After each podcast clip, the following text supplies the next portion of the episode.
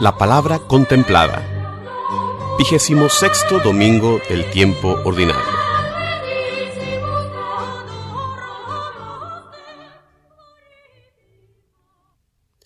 Lectura del libro de números. En aquellos días el Señor descendió de la nube y habló con Moisés. Tomó del espíritu que reposaba sobre Moisés y se lo dio a los setenta ancianos cuando el Espíritu se posó sobre ellos, se pusieron a profetizar. Se habían quedado en el campamento dos hombres, uno llamado Eldad y otro Medad.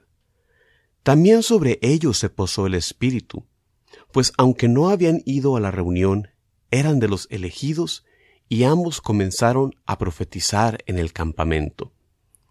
Un muchacho corrió a contarles a Moisés que Eldad y Medad estaban profetizando en el campamento. Entonces Josué, hijo de Nun, que desde muy joven era ayudante de Moisés, le dijo, Señor mío, prohíbeselo. Pero Moisés le respondió, ¿Crees que voy a ponerme celoso? Ojalá que todo el pueblo de Dios fuera profeta y descendiera sobre todos ellos el Espíritu del Señor. Palabra de Dios. La respuesta al salmo de este domingo es los mandamientos del Señor alegran el corazón.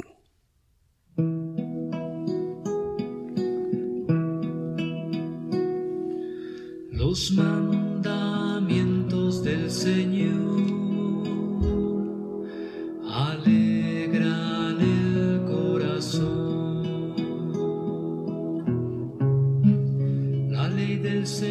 es perfecta del y reconforta el alma. Inmutables son las palabras del Señor y hacen sabio al sencillo. Los mandamientos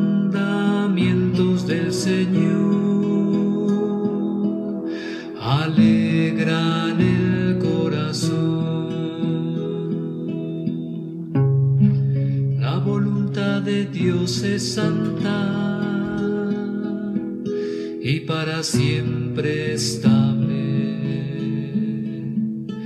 Los mandamientos del Señor son verdaderos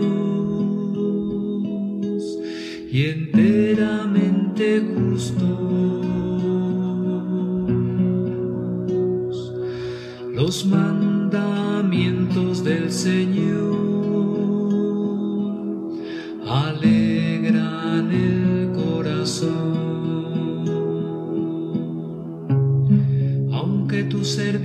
se esmera en cumplir tus preceptos con cuidado, que no falta, Señor, sin advertirlo. Perdona mis errores ignorados los mandamientos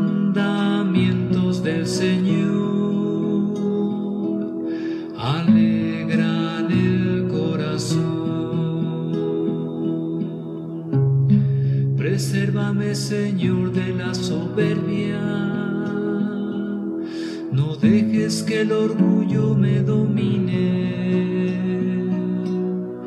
Así del gran pecado servidor podrá encontrarse libre.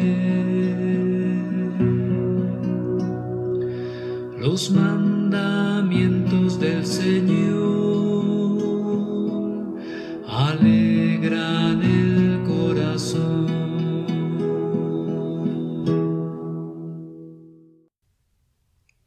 Lectura de la carta del apóstol Santiago. Lloren y lamentense ustedes, los ricos, por las desgracias que les esperan. Sus riquezas se han corrompido. La polilla se ha comido sus vestidos. Enmohecidos están su oro y su plata. Y ese moho será una prueba contra ustedes y consumirá sus carnes como el fuego. Con esto, ustedes han atesorado un castigo para los últimos días. El salario que ustedes han defraudado a los trabajadores que cegaron sus campos está clamando contra ustedes. Sus gritos han llegado hasta el oído del Señor de los ejércitos. Han vivido ustedes en este mundo entregados al lujo y al placer, engordando como reces para el día de la matanza. Han condenado a los inocentes y los han matado, porque no podían defenderse. Palabra de Dios.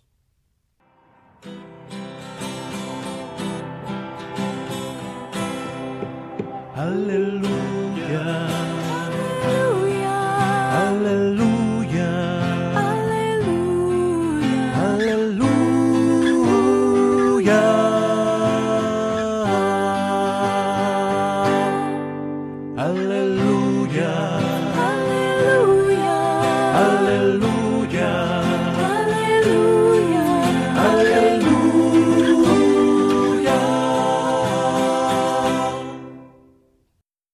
Proclamación del Santo Evangelio según San Marcos. En aquel tiempo Juan le dijo a Jesús, Hemos visto a uno que expulsaba a los demonios en tu nombre, y como no es de los nuestros, se lo prohibimos.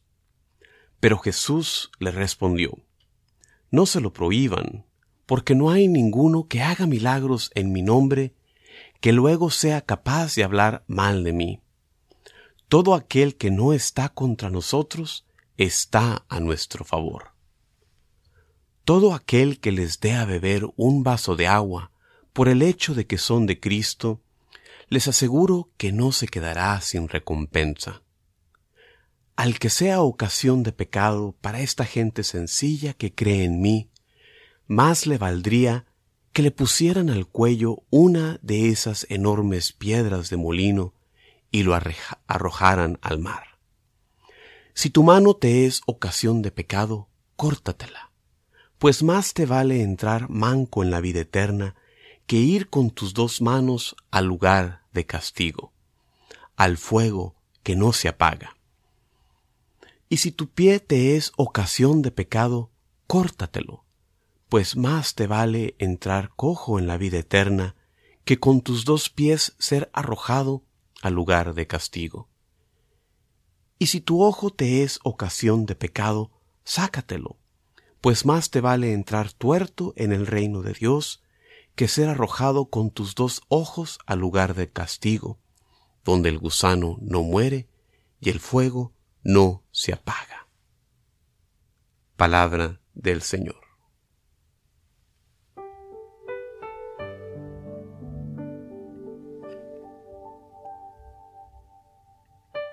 Hola, ¿qué tal hermanos y hermanas? Un saludo en Cristo desde Houston, Texas.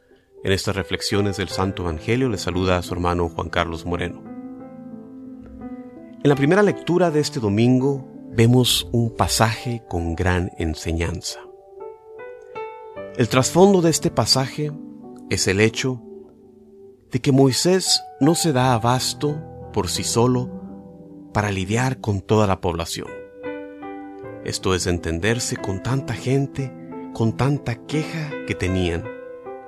La solución que el Señor Dios les da es escoger de entre el pueblo a setenta ancianos con autoridad, para darles a ellos una porción del Espíritu Santo, y así habilitarlos a la labor de ayudar a guiar al pueblo junto con Moisés. Ahora, por alguna razón que el texto no ilustra, dos personas que estaban en la lista, pero no fueron a la junta acordada, también recibieron el Espíritu de Dios. Al enterarse Josué, ayudante de Moisés, que estaban dos profetizando, se indignó. Aparentemente no quería dar la apariencia de que estos dos se habían salido fuera de la autoridad de Moisés. Pero Moisés sabiamente reprende a Josué, expresando su deseo de que todo el pueblo profetizara por el Espíritu de Dios. Y debemos ponernos a pensar, este deseo de Moisés está cumplido hoy en nosotros. Todos los bautizados hemos recibido el Espíritu de Dios y estamos ungidos como sacerdotes, profetas y reyes. Queda de nosotros dejar a Dios que actúe en nuestras vidas, para también nosotros volvernos sus profetas, proclamando así su verdad. En la segunda lectura, el apóstol Santiago tiene unas palabras fuertes de advertencia contra la avaricia, el deseo desordenado de acumular bienes materiales. Decía San Francisco de Sales que la avaricia es una locura, haciéndonos esclavos de esto, cuyo papel es más bien el servirnos. Muchos de nosotros a veces vivimos para acumular bienes, sin importar a quién engañamos, a quién hacemos trampa, con tal de ganar unos dólares extras. Aquí en la carta de Santiago, la enseñanza va para la gente que no solamente la gente pecó de avaricia al acumular los bienes, sino también cometió una gran injusticia al no pagarle su sueldo a los obreros que con su trabajo hicieron rico al dueño. La iglesia en nuestros días continúa abierta y energéticamente denunciando estas injusticias contra los trabajadores, así como también continúa su invitación a que todos los cristianos, todos los católicos, nos unamos en colaboración para crear una sociedad más justa y más solidaria. Es labor de todos nosotros el ponerle fin a las injusticias sociales y a la desigualdad económica. Recordemos que a fin de cuentas, al final de nuestros días, no nos llevamos nada, mas la manera en que vivimos es el testimonio de donde está nuestro corazón. Y donde está nuestro corazón al final de nuestros días, define nuestro destino eterno. En el Evangelio de este domingo tenemos un pasaje que nos recuerda muy bien los eventos de la primera lectura.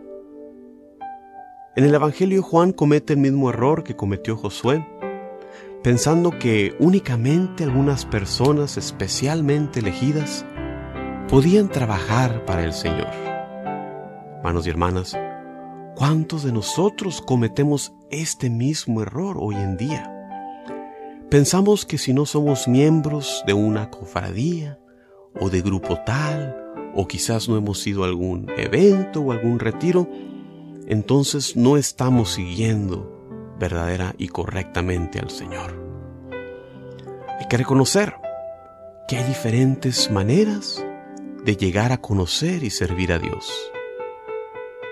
Todos hemos recibido la bendición del Espíritu Santo y el llamado a servir en participación con el triple ministerio de Jesús como sacerdotes, profetas y reyes.